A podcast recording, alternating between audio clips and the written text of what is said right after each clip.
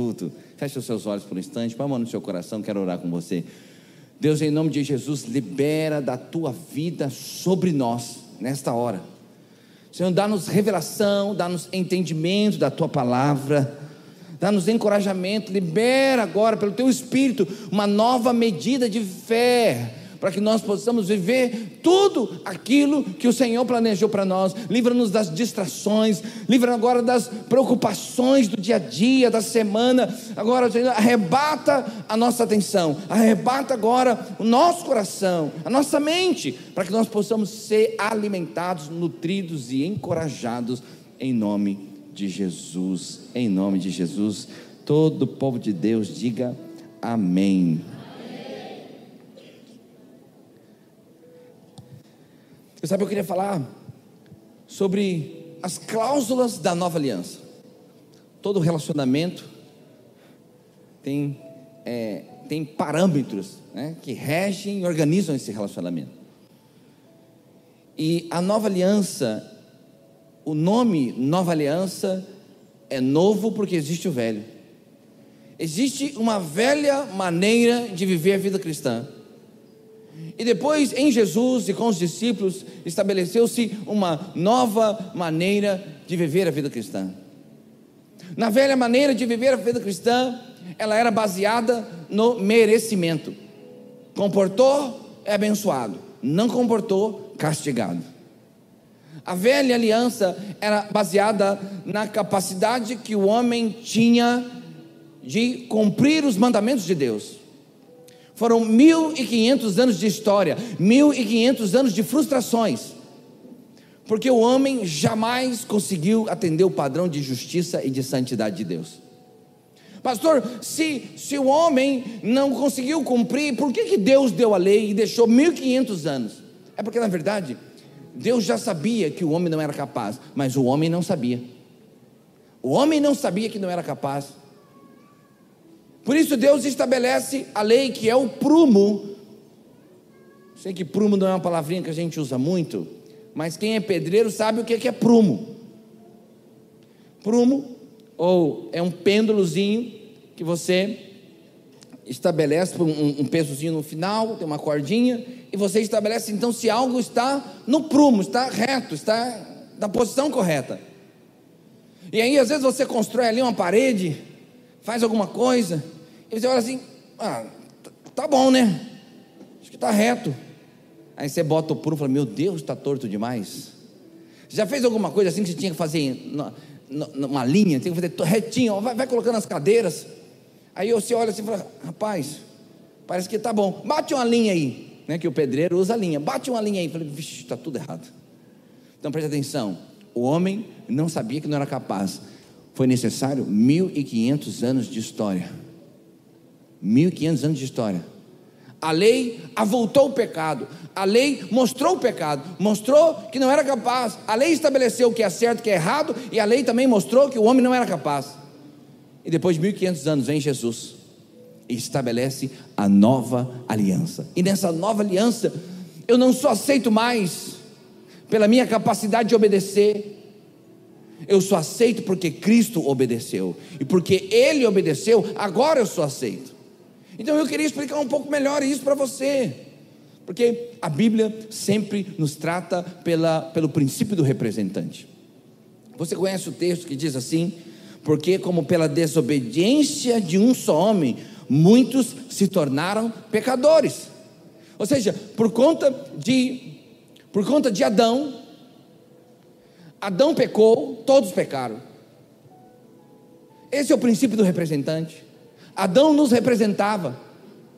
E porque Adão, então, lá no Éden, você conhece essa história, ele falhou, ele pecou, ele caiu, todos se tornaram pecadores depois dele. Mas é maravilhoso porque o texto não acaba por aí, o texto continua. Assim também, por meio da obediência de um só, muitos se tornaram justos. Então o texto está dizendo: olha, por quanto por conta do pecado de Adão, todos se tornaram pecadores, mas também por conta da obediência, por conta da desobediência de Adão, todos se tornaram pecadores. Mas, aleluia, por conta da obediência de Cristo, nós nos tornamos justos. Essa é a nova aliança. pastor, é difícil de entender. Não, eu até concordo que é difícil de entender, porque tudo na vida é, merito, é meritocracia. Você é acostumado a viver na meritocracia, nada de errado com a meritocracia. Estudou, tira boa nota, não estudou, tira nota ruim. Comportou, fez a cama, fez o dever de casa, vai passear no shopping. Não fez o dever de casa, não comportou, né, Ana? Fica em casa, te castigo. Vai para o cantinho no castigo. É verdade ou não é? Isso é bom, isso tem o seu valor, mas eu não posso utilizar esse parâmetro para me relacionar com Deus, porque eu nunca serei bom o suficiente. Ninguém nunca foi bom o suficiente para atender esse padrão. E porque Deus sabia disso, amou o homem de tal maneira que mandou Jesus para resolver o problema. E aí estabeleceu-se a nova aliança. A nova aliança. E nessa nova aliança, o meu papel agora é crer que ele obedeceu, e porque ele obedeceu, agora eu sou justo também. É meio loucura isso, por isso que é, a Bíblia fala que o Evangelho, aqueles que são incrédulos, é loucura, e é loucura mesmo. Por isso que a Bíblia fala que o amor de Deus excede o entendimento humano. Porque você faz conta, faz conta, raciocina, raciocina, e você não consegue entender. Porque o amor de Deus é extraordinário mesmo. Ele amou você, ele lá do trono viu você, te amou, decidiu vir na terra, viver, morrer para que você pudesse viver. Ele decidiu sofrer para que você não precisasse sofrer. Ele decidiu ser maldito para que você não fosse maldito, mas você fosse abençoado. E o que e, e não estão aqui? Os batizantes estavam aqui no começo, alguns estão, agora não estão. Mas vocês que se batizaram hoje, vocês têm essa alegria de viver essa nova aliança. E é só por isso que nós podemos ter paz com Deus. Porque a base do meu relacionamento com Deus não é de fato o meu comportamento, a base do meu relacionamento com Deus é o comportamento de Cristo na cruz do Calvário. Essa é a grande troca extraordinária. Ele pegou o meu pecado e levou para a cruz. E ele pegou a justiça dele que estava na cruz e trouxe para nós. Essa é a troca extraordinária do Calvário. E nós podemos viver. Daqui a pouco nós vamos fazer, vamos celebrar a ceia. E quando nós celebramos a ceia, nós estamos relembrando essa troca extraordinária do Calvário. E o princípio do representante é isso, porque ele obedeceu, nós nos tornamos justos com ele. Essa, esse é o princípio que Deus usa. Agora, qual é a base da nova aliança? Qual é a base da nova aliança? Qual é o fundamento? O que, é que sustenta a nova aliança? Eu sei que às vezes você pensa é a bondade de Deus, é o amor de Deus, é o perdão de Deus. Ok, Deus é bom, uh, é, Deus é misericordioso e as misericórdias do Senhor se renovam a cada manhã. É tudo isso é verdade, maravilhoso. Glória a Deus por todas essas coisas. Mas a base da nossa da nova aliança não é a bondade, nem o amor e nem o perdão. A base da nova aliança que sustenta a nova aliança é a justiça. E você precisa compreender esse princípio é a justiça. Então, preste atenção. Nós só podemos desfrutar da presença de Deus, do livre acesso a Deus, de ter paz com Deus, porque a justiça de Deus foi satisfeita na cruz do Calvário. Essa, essa é a verdade. E Deus não vai punir o mesmo pecado duas vezes. Na cruz do Calvário, a Bíblia diz Olha aqui que a Bíblia diz.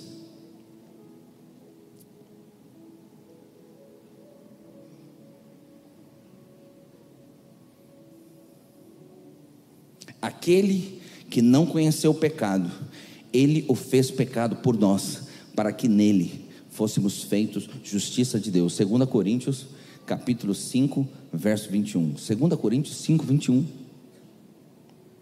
Essa é a base, é a justiça de Deus. Então o que, que aconteceu? Jesus veio, o único que não pecou, o único que tinha crédito, o único que poderia pagar a nossa conta, e decidiu morrer na cruz do Calvário. E ali aconteceu a troca extraordinária. Deus foi lá e puniu o pecado da humanidade em Jesus e transferiu a justiça de Cristo para os filhos. Aleluia, aleluia. Preste atenção. É, ali, é, é, ali a misericórdia, o perdão e a justiça deram as mãos na cruz do Calvário. Porque presta atenção, Deus não somente te perdoou, ei, presta atenção nisso. Deus não somente te perdoou, mas Deus te justificou Quantos são pecadores? Levanta a mão aqui. Então, é, é, por que, que você levanta a mão? Porque é, é, eu vou te falar, talvez se eu tivesse sentado aí em outro tempo, eu levantaria minha mão também. Mas porque eu ainda não consegui internalizar totalmente o princípio da graça. Porque você não é pecador. A Bíblia não chama você de pecador. No Novo Testamento, a Bíblia chama você de justo. Você não é mais pecador. Deus não olha para você e fala lá um pecador andando. Não, olha lá o justo andando. A justiça do meu filho, Jesus de Nazaré, está sobre ele. Então não levante mais. Se eu perguntar para você assim, ó, quantos pecam? Aí você levanta a mão, porque pecar você peca, mas ainda que peca, não é pecador. Ah, pastor, mas o que é o pecador? Eu já fui no dicionário. Pois é, mas você não pode pegar uma literatura para explicar a Bíblia. Você não pode pegar um livro de terceiro para explicar a Bíblia. Quem explica a Bíblia é a própria Bíblia. A Bíblia. Então o que, que o dicionário diz? Pecador é aquele que peca. Aí você falou: se eu peco, logo sou pecador. Pois é, mas não é isso que a, Bíblia diz. Preste atenção: pecadores são todos aqueles que vieram depois de Adão. Existe um DNA de pecado. Então, uma criança, mesmo que um bebê sem consciência, ela é, já é pecadora, mas ela ainda não pecou. A mangueira, presta atenção, a mangueira é mangueira desde muda. Pode ir num viveiro. Tem uma mudinha assim, ó, desse tamanho assim, ó. Custa lá cinco reais. Você pergunta, o que é isso aqui? Eu falo assim, é uma mangueira. Eu falo, cadê a manga? Não, não deu manga ainda, mas é mangueira. Pode cheirar aí, tem o cheiro da manga. É, é manga, eu, eu que plantei. O raiz, a, a semente era uma manga, é mangueira. Não deu manga. Então, pode esperar, nos tempos certos, a manga vai vir. E nós fomos feitos é, é, aqui na, na, terra, nós éramos pecadeiro, pecadeiro da pecado. Hã? Então, mesmo quando você é criança, mesmo que você tenha um, dois anos, você é pecadeiro, filho. Pode ficar tranquilo. Pecado vai vir. E não vai vir pouco, não. Então preste atenção. O que, que acontece na cruz do Calvário? Nós morremos com Ele e nascemos de novo para uma velha vida. E a vida velha, a vida velha ficou para trás e tudo se fez novo e já não há mais condenação porque eu estou nele. A justiça dele está em mim. Eu fui incluso naquele sacrifício e as bênçãos daquele sacrifício foram liberadas para mim. Agora você é justo. Quantos justos tem aqui? É você. Quantos estão aqui? Não importa o que eu pergunto, se é pecador ou se é justo, você não vai levantar a mão. Você é justo. Você é justo. E a Bíblia te trata assim. Projeta para mim aqui. Estou encerrando. Fala assim, oh. Ah, irmão, eu prego uma hora, hoje eu vou pregar em 20 minutos. Você vai receber de Deus agora em 20 minutos. Projeta para mim, Hebreus 8, 7.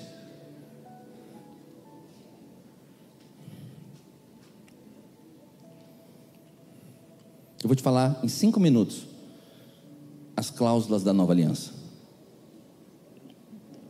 Já que você entendeu que Deus se relaciona com você pelo princípio do representante, que é Jesus, por isso você é justo. Ele obedeceu, a justiça dele veio sobre você. Agora que você também entendeu que a base dessa nova aliança, né, pelo qual esses irmãos se batizaram aqui pelo sangue de Jesus, pelo qual nós vamos ceiar agora, relembrando né, a, a, essa nova aliança Agora que você entendeu, você precisa entender as, as, os quatro fundamentos, ou as quatro cláusulas dessa nova aliança. O texto diz assim: porque se aquela primeira aliança tivesse sido sem defeito, de maneira alguma estaria sendo buscada lugar para uma segunda.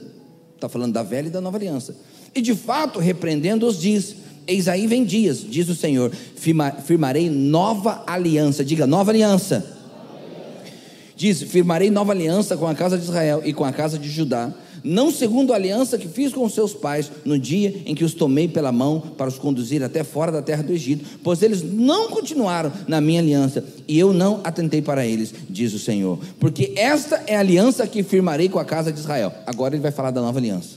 Essa é a aliança que firmarei e você teve a graça de viver já nela já estabelecida porque esta aliança que firmarei com a casa de Israel, depois daqueles dias, diz o Senhor, na sua mente imprimirei as minhas leis. também no seu coração as escreverei. Eu serei o seu Deus, eles serão o meu povo. E não ensinará jamais cada um ao seu próximo, nem cada um ao seu irmão, dizendo: Conhece o Senhor, porque todos me conhecerão, desde o menor deles até o maior. Porque, pois, para com as suas iniquidades usarei de misericórdia e dos seus pecados jamais me lembrarei. Primeira cláusula, está ali no texto. Vai, vai achando o texto, estopa e vai, e vai botando na parte que eu vou ler, tá? Então, já está aí bem na metade do texto, diz assim: Na sua mente imprimirei as minhas leis. Presta atenção. O Senhor está dizendo que não vai ser mais em tábuas de pedra, não vai ser mais em papiros, não vai ser mais escrito, mas vai ser no seu coração. As minhas leis imprimirei no seu coração, na sua mente. Por isso nós não somos uma igreja de regrinhas, não somos uma igreja de listinhas, não somos uma igreja de um monte de não pode, um monte de pode. Nós somos uma, uma, uma igreja cujas leis do Espírito estão no nosso coração. E eu não saio na rua não matando as pessoas, não é porque está escrito não matarás. Eu não saio porque tem outra vida dentro de mim, eu não tenho vontade de matá-las. Eu não saio roubando porque está escrito não roubarás. Eu não roubo porque tem uma vida espiritual dentro de mim, o próprio Deus mora dentro de mim. E eu não tenho vontade de roubar. Quantos entenderam isso? Então, é muito ruim quando você vive baseado em lei, baseado em regra. Eu me lembro que alguém me disse que foi num casamento de uma igreja muito rígida, e aí nessa igreja muito rígida, não podia dançar, não podia fazer nada, era, era proibidíssimo. E aí é, a, a, essa pessoa foi no banheiro. Quando chegou no banheiro, as irmãzinhas estavam todas assim, ó. No banheiro porque a lei não tem a capacidade de mudar você, porque nada muda você de fora para dentro, a verdadeira mudança é sempre de dentro para fora, tem que estar no seu coração, tem que estar na sua mente, não do lado de fora. Imagina você casado com uma mulher, se, nos padrões da lei, eu já fiz, eu já fiz essa ilustração, vou fazer de novo. Quem já ouviu, se prepare para a versão 2.0. Imagina você casado com uma mulher no tempo da lei. E a lei diz: amarás o teu marido. Lei número um: amarás o teu marido. Lei número dois: farás comida para ele todo dia. Lei número três: dará um beijo nele todo dia. Lei número quatro: namorará com ele todo dia. Vou falar numa outra linguagem aqui porque está no culto da família. Se fosse culto dos casais radicais, a chapa ia esquentar. Aí você chega no trabalho. Aí a mulher te recebe com a comida pronta. Falei, oh, meu bem, comida favorita que você gosta. Eu falei, meu Deus. E ela vira para você e diz assim, dá um beijinho. Aí você fala assim, mas você fez a comida para mim? Ela fala, segundo mandamento, farás comida todo dia. Eu falei, você me recebeu com um beijinho, um selinho, tão carinhoso. Ela falou, terceiro mandamento, beijarás teu marido todo dia. Aí de repente, acaba a noite, você tem aquele momento intenso de intimidade, e aí ofegante, você fala para ela assim, todo dia? Ela falou, quarta lei, todo dia. Aí você vira para ela e fala assim, Ô mulher, você me ama? Ah, primeira lei, amarás a teu marido. Quer dizer, está ruim demais isso. Como que você se relaciona debaixo de regrinha? Nenhum marido ia aguentar. Agora, como que é um marido no tempo da graça? Né? Eu estou aqui puxando sardinha para o marido porque eu sou homem. O marido no tempo da graça. Aí marido chega em casa, a comida não está pronta. Aí fala assim: o que, que foi? Ah, não estava me sentindo bem hoje. Fica em paz, fica tranquilo. Deita na cama, deixa. Já comigo. Aí ele sai, compra os ingredientes, compra o pão, é, compra a carne, compra o tempero, compra o arroz, vai para a cozinha. Quando ele chega em casa, ela se levanta. Não, não, não, não, não, na caminha, quietinha, quietinha. Hoje é comigo. Aí ele vai lá, a comida, põe um tempero, faz o sabor, põe um prato, leva para a esposa e dá para ela. E aí ela fala, oh querida, ele dá um beijinho, dá um selinho, você é tudo para mim menina dos meus olhos. Estou te dando a dica, pega a dica. Hashtag pega a dica.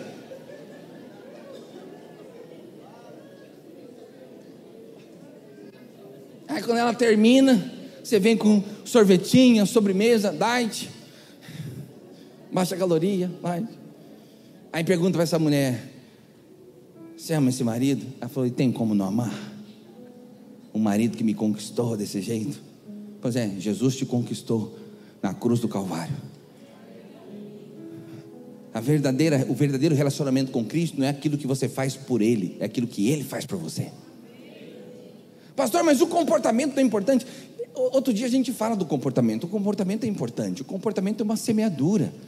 Toda semeadura tem colheita, ok. Mas não é o parâmetro para você se relacionar com Deus. Não é o parâmetro para você ser aceito por Deus. Você não é aceito por Deus porque você é bonzinho. Você é aceito por Deus porque Deus olha para você e vê você vestido de Cristo. A justiça de Cristo foi colocada sobre você. Essa é a extraordinária graça. A justiça de Cristo foi transferida para você. Essa é a base. Então, por isso é, imprimirei as minhas leis no seu coração. Segundo, eu serei o seu Deus e eles serão o meu povo. Sabe o que é isso? O Senhor é a tua, a tua fonte. Tudo que você precisa está no Senhor. Isso é maravilhoso. A vida cristã, você fala, eu posso contar com o meu Deus. Você precisa de cura, Ele é a tua cura. Você precisa de provisão, Ele é a tua provisão. Você precisa de prosperidade, Ele é a tua prosperidade. Você precisa de sabedoria, Ele é a tua sabedoria. Não importa o que você precisa, Ele é tudo o que você precisa e Ele está dentro de você. Essa é a cláusula. Terceira cláusula. Não ensinará jamais cada um ao seu próximo, dizendo: Conheces o Senhor porque sabe por que não vai precisar ensinar? Porque Deus vai morar dentro de você.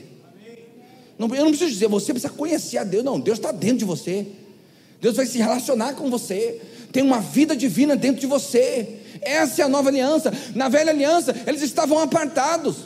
Na velha aliança, só o sumo sacerdote tinha contato com Deus. Mas na nova aliança, você, Deus não está perto de você. Deus está dentro de você. Quando você fala assim, Senhor, vem para perto de mim. Oh Jesus, onde, onde eu possa estar? Jesus, aí o Espírito Santo ele grita lá de dentro: Oh, eu estou aqui dentro. Ele está dentro de você. Você fica pensando, mas eu vou lá com o pastor, porque eu, eu, eu ouço isso de vez em quando. Eu não sei se os irmãos falam isso só de maldade ou fala de. Deixa para lá. Vou lá com o pastor Silvio, porque o pastor Silvio está mais perto de Deus. Aí vou ficar perto de Deus também. Pedir uma oração para Ele, pedir um conselho para Ele. Ou oh, não tem jeito de você ficar mais perto de Deus. Deus está dentro de você. Essa aqui é a nova aliança. Na velha aliança, Deus estava num, num, templo, num lugar. Agora Deus habita dentro de você. E por último, oh, por último ele diz assim: ó, dos teus pecados jamais me lembrarei. É por isso que você pode viver uma vida cristã abençoada. É por isso que você pode ter paz com Deus, porque dos seus pecados Ele não vai se lembrar mais. Não vai se lembrar mais. As coisas velhas ficaram para trás. Está lá. Você é um novo homem. Pastor, tá bom, das coisas que eu fiz antes de Jesus, ok. E, e, de vez em quando eu ainda dou uma pisada na bola, mesmo agora com Jesus. Pois é, está incluso na cruz do Calvário, inclusive os que você não pecou ainda. Mesmo esses o Senhor não vai lembrar. Sabe por quê? Porque Ele vai olhar para você e vai ver Cristo em você. Sabe, a, a, o contraponto da graça é sempre a questão do comportamento. Então, pastor, pode ser que eu possa fazer qualquer coisa agora? Qualquer coisa agora está podendo. Estou gostando desse negócio de qualquer coisa está podendo. Não, não é qualquer coisa está podendo. Porque o Espírito de Deus mora dentro de você. Ele vai dizer para você o que pode e o que não pode. Está dentro de você. Mas um dia eu quero fazer uma pregação só sobre isso. Para a gente ter mais luz sobre isso. Mas graças a Deus, nós somos uma igreja do Novo Testamento.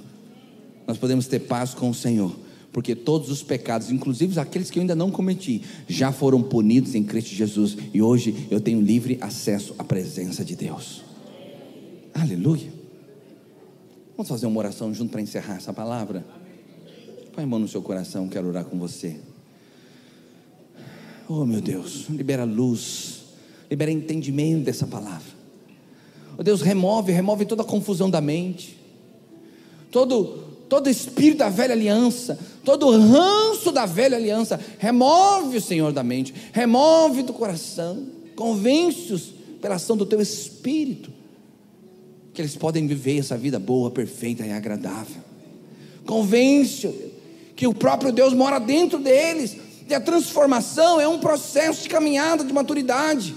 Oh meu Deus, convence-os, convence-os para que eles possam viver tudo aquilo que o Senhor planejou, para que eles possam viver em paz, livres da condenação, livres da acusação do diabo, sabendo que eles são amados de Deus, amados de Deus, não importa o que eles façam, não importa se agradam ou desagradam, eles continuam sendo filhos de Deus, amados de Deus, em nome de Jesus, Em nome de Jesus, traz luz, traz entendimento, encorajamento, fé. E que ninguém nessa reunião, meu Deus, que ninguém se sinta indigno, que ninguém se sinta inapropriado, que ninguém se sinta rejeitado, que ninguém se sinta diminuído, mas que eles possam ter a percepção que são amados de Deus, amados de Deus, amados de Deus. É em nome de Jesus. É em nome de Jesus. Ali. Diga assim: Eu creio nesta palavra. Diga o meu coração, nesta hora, se enche de fé. Diga: Eu creio que eu fui nutrido, encorajado, alimentado. Diga: Eu sairei, em nome de Jesus, dessa reunião, com o meu coração cheio de fé, para viver tudo aquilo que Ele planejou para mim. Diga: Porque eu creio, eu declaro, e assim será na minha vida, na minha casa e na minha família, em nome de Jesus. Em nome de Jesus. Amém.